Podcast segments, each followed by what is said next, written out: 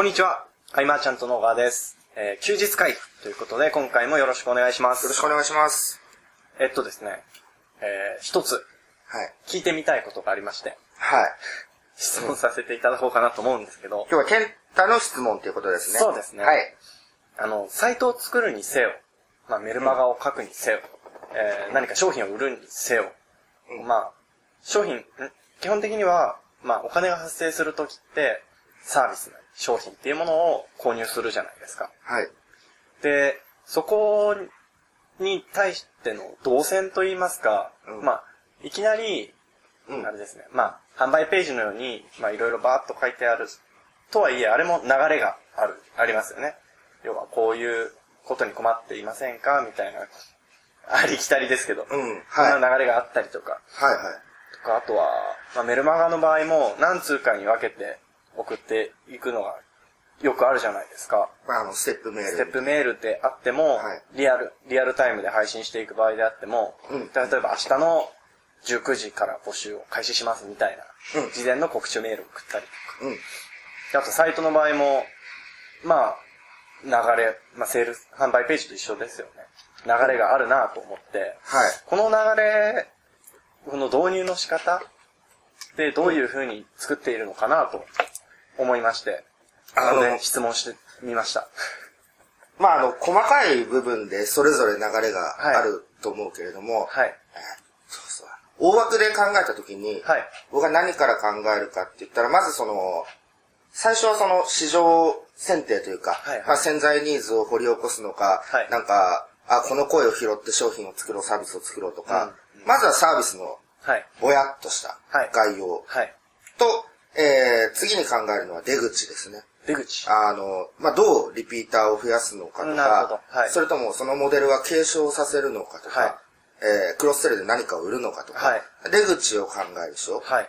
で、えっ、と、元に戻って一番最初の方に行って、はいあとは切り口の導入部分を考える。はい。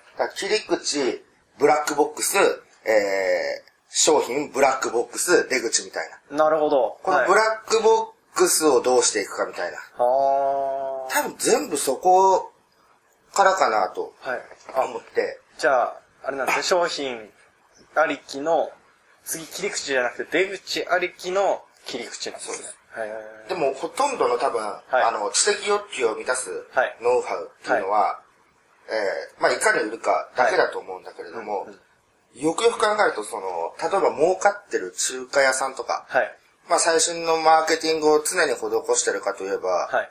まあ、そうではない場合も、うんもちろんそういうのが好きでやる人もいるけれども、はい大体そのリピーターっていうものがしっかりしてるからこそずっと成り立ったりはいしてるところを、まあ、考えるとやっぱり出口をしっかり考えた後の切り口かなと。いうところで、はい。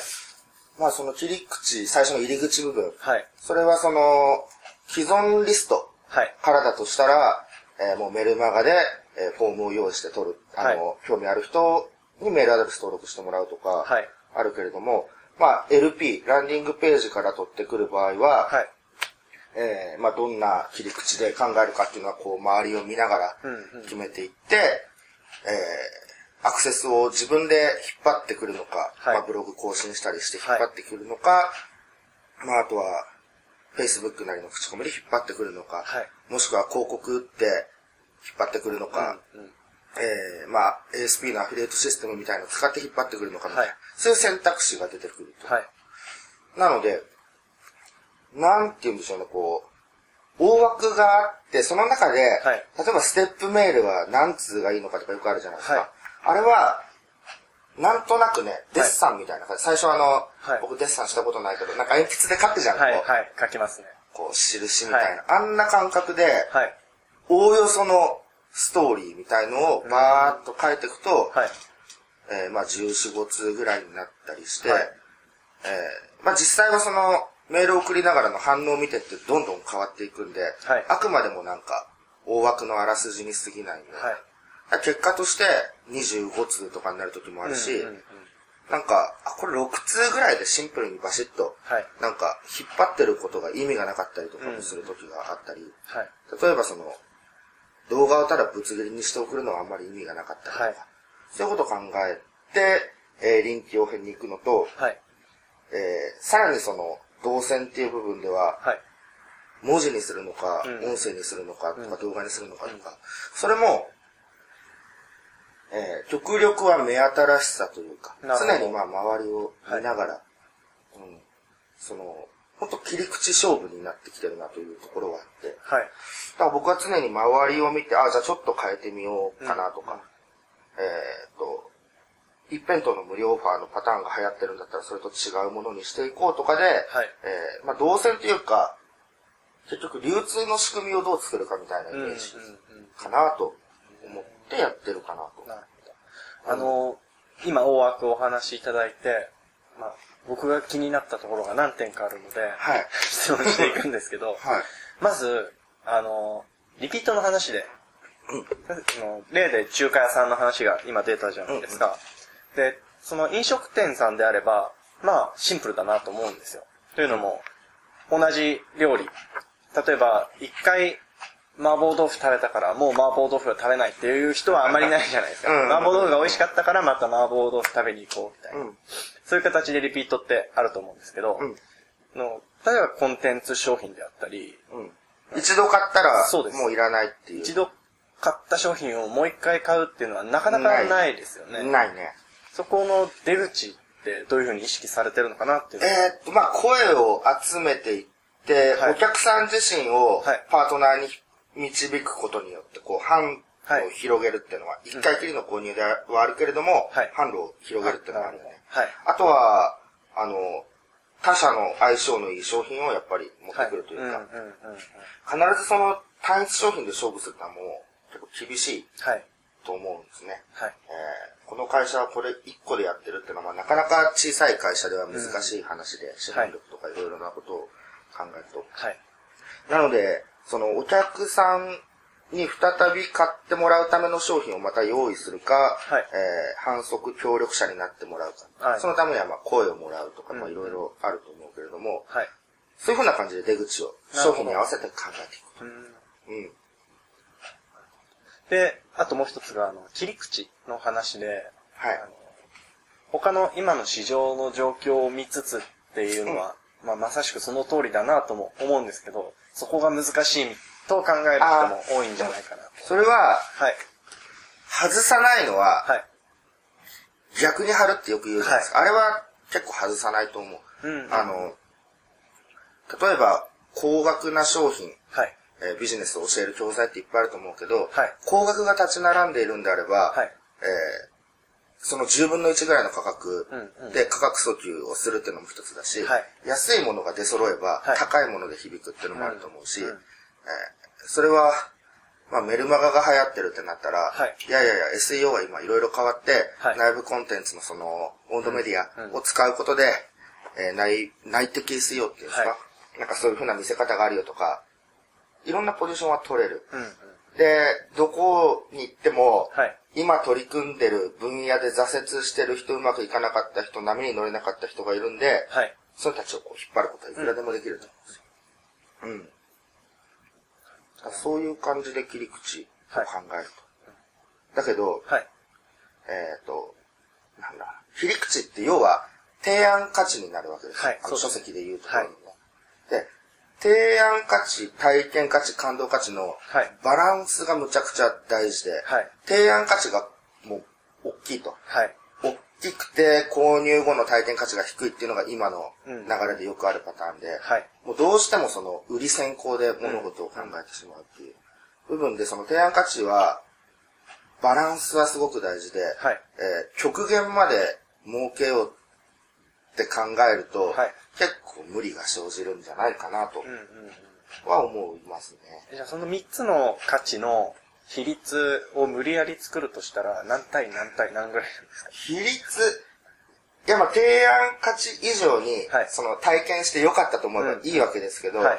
提案価値が弱すぎると、はい。そもそもの人数が入ってこないです。そうですよね。ここは難しいところではあるけれども、えー、その、なんだろうな、とりあえず体験の価値が低いと、はい。感動の価値は生まれないんです。はい、はい、はい。いくら感動するパターンをいっぱい考えておいても、はい全然ダメなんで。だからその、なんていうの、大なり小なりでいうとこの大なりで、はい。えー、体験がなきゃいけないんですよね。うんうんうんだけど提案価値に対してって考えると、はい。それは上回ってなきゃいけないですよね、ねやっぱり。はいそのバランス感っていうのは、はいその商品が良し悪しって自分だけじゃ判断できないこともあると思うんで、やっぱりその、モニターをクローズドで募集してという、そういう地味なこと、うん基本地味なところで差はつけようねっていうところもあるかなと。うん。うん。やっぱり10年とかビジネスやっていくと、どんどんわかるのが、はい。えーその切り口の大切さっていうのはもちろんなんですよね。はい最初の。はいだけどその、出口をどう考えるかっていうところはあまりみんなうん考えない部分でもあるんで。うん。うん。そうですね。これは純粋に思ったことなんですけど、あのーこの業界特有なのかはわかりませんが、結構こう、毎年毎年、こう、ドーンと来る人がいるじゃないですか。うんうん。で、もちろんずっと活躍され、し続けてる方もいれば、はい。まあ、引退して別のことをされてる方もいると。で、そう考えるとですね、はい。あの、企画一つで、例えばドーンって言ったとしても、それで一生生きていけるわけはないじゃないですか、基本的には。ない、ないですね。ないですよね。そう考えるとやっぱり出口と言いますか、次考えなきゃっていう風になってきちゃうと、で、はい。で、やっぱりリピートだなと。なんかさ、あれ、例えはいば、あ、この例えダメかなはい。あ、そう。ね、ドラクエの時にね、はい。その、防御力高めるよりもさ、はいやっぱ、その、ヒノキの棒から鋼の剣とか買うじゃないですか。はいで、防御って結構後回しでしょ。はい。で、いいう説明を今しようと思ったの。はいだけど、攻撃は最大の防御って言葉あるでしょ。はいだけど、それは試合とか、戦闘とかにおいおいて、はい攻撃してれば相手は防御するしかないんで、そうかもしれないけれども、はいビジネスとなるとやっぱり、はい。その、なんていうんですかね、防御力というか、うんうんうんうん。うん基盤というかってことですよね。新規には限りあるわけですからね。そうですよね。うん。結構、その、まあ、ゲームでも防御力、はい。地味。あのー防御力上げとかないと後半辛いんですよね。後半辛いですね。はい結局、その体制しようと思ったら、はい後から防御力アップさせていくわけなんです。そうですよね。うん。この例えがどうなのかわかりませんが、じゃあ序盤は攻撃力だけでいいじゃんみたいになっちゃいますけど。そう、とりあえずでも攻撃力って言ったら手数は大事ってのもね、確かにあるけれどもね、はい。その、後ろの守りをしっかりしないと、はい。えー、その、水をザルですくうみたいな話もよくあるけれども、はい。うん、うんうん。大事かなと。そうですね。で、こういうことを繰り返して、1年、2年、3年と続けていけば、はい。その、ドカンっていう当たりはなくとも、はい。ずーっとこう、一定の支持者がいてくれることによってビジネスが成り立つというか、うんうんうん。うん。なんかその方がやりやすいですけそうどね。ですよね。あの、新規取るのって一番大変っちゃ大変。はい。うん。今回もあの、マーチャントクラブはい。で、まあいろいろ募集、クローズドでまずはやっている中で、はい。えー一人一人のこう登録してくれたメールアドレスを、はい。検索、はい自分のはい Gmail で調べると、はい。多いのはやっぱり2010年とかはいの教材の購入者さ。んが多いんで、はい。やっぱこういうふうに繋がっていける、どうやったら繋がっていけるんだろうとか、そこ考えていく方が、うん。うん、いい関係も築けるし、うん、うん。地味に移りやすいかもしれないですけど、でも、そうですだ大事ですよね。大事ですね。なので今回はその、あえて、はい。えっ、と、稼いだ金額表示、ASP の表示とか、はい。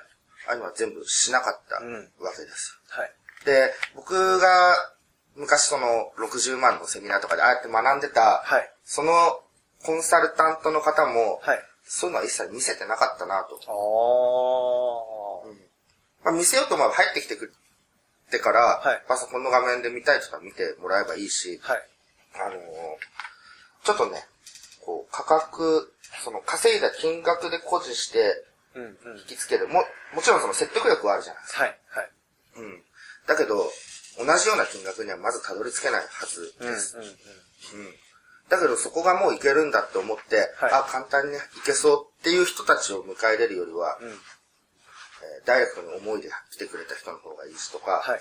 まあ自分の付き合いやすいお客さんに対してこう、リピート戦略を取るというか、はい。いいんじゃないかなと思はいいますね。だから結局ビジネス、話元に戻ると、はい動線っていう話だったけれども、はいえっと、そうそう、流通っていうくくりで考えると、うんうんうんうんえー必然とそうなったみたいな、ステップメールも必然とこうなった。はい。で出口戦略を考えてるうちに必然と、えーリピートを考えてこれをやるようになったみたいな、なんかその流通ベースではい考えてみるといいんじゃないかなと。なるほど。はい。あれですね、あの、菅さんが、よく言われてた、あの、全体から点を見るみたいなうん。話ですね。そう大枠で流通を考えるというところです。あのーやっぱマニアックなものも僕は好きなので、はいあれだけど、例えばその、メルマガの何両目が何何を書いた方がいいとか、はいえっ、と、2通目にこう書くとこういう反応がこう取れたとかいうデータは面白いけれども、はい。その前後の背景って一つうんうん違うわけで、違いますはい。そそのデータは、ね、どこの部分をこうピックアップしてるのかもわからない部分もあるし、はい。うん。なのでね、そこら辺のね、細かいところを突き詰めてしまうと、ドツボにはまりやすいうん。かなと。もっと大枠で捉えて、はいそういえばメルマガってなんでそんなにこだわってやってんだろうみたいな。うんうん。そもそもその制約を高めるであったり、はいえー認知信頼をもっと得るためにやってるのかもしれないのに、はい。なんかこう、目的がうんだんだん変わってきて、メルマガマニアみたいになっていくみたいな。もちろんそれを専門として教えてるんであればいいんですけど、はい。うん。その、見失ってるというかね、はい常にその俯瞰するようなうん。感覚でいくと、間違いないかなと。はい。はい。わかりました。であの、まだ聞きたいこともあるんですが、はい。ちょうど、切りがよく、時間もいい感じなので、今回ははい。以上にしたいと思います。また、次回ですね、ちょっと僕も少し気になったところを聞いてみたいなと思います。はい。はい。えー、以上で休日会議でした。ありがとうございました。休日会議に関するご意見、ご感想は、サイト上より受けたまわっております。休日会議と検索していただき、ご感想、ご質問フォームよりご連絡ください。